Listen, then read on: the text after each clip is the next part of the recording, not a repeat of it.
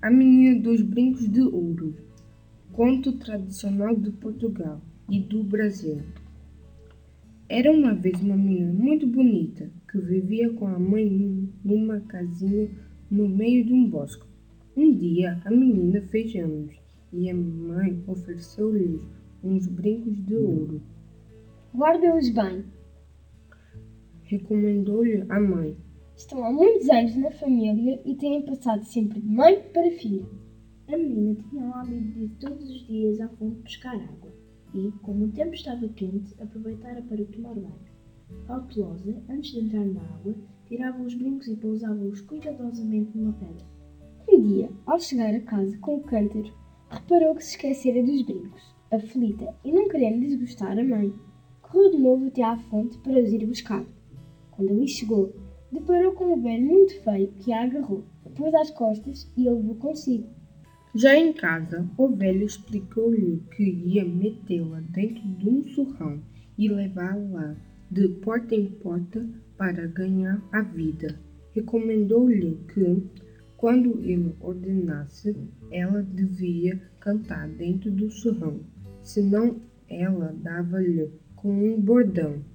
Onde quer que chegasse, o velho dizia, Canta, canta, meu surrão, se não levas com bordão. e o surrão cantava. No surrão estou metida, aqui dentro hei de morrer, por uns brincos de ouro de que me fui esquecer. Toda a gente ficava pasmada com o surrão cantador e dava dinheiro ao velho. Um dia, depois de muitas viagens, o velho foi bater à porta da casa da mãe da menina. Fez a cena do costume e o coração da mãe logo reconheceu a voz da sua filhinha perdida. Resolveu então convidar o velho para jantar e passar ali a noite. Serviu do bom e do melhor para comer e beber. Bem comido e ainda mais bem bebido, o velho ferrou num sono pesado. A mãe apressou-se a abrir o surrão e a tirar a menina já muito fraquinha e doente. Em seguida, achou que o malvado do velho bem merecia um castigo.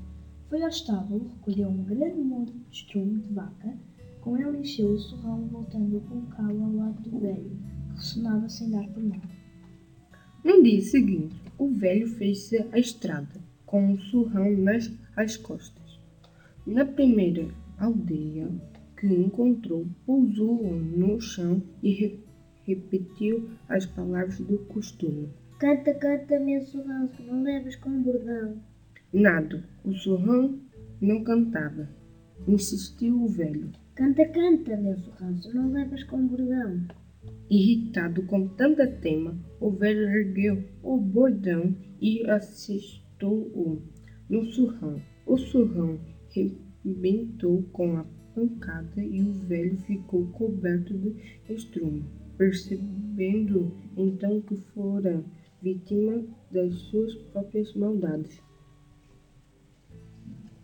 Vitória Matilde, Kevin, Andreia, quarto B.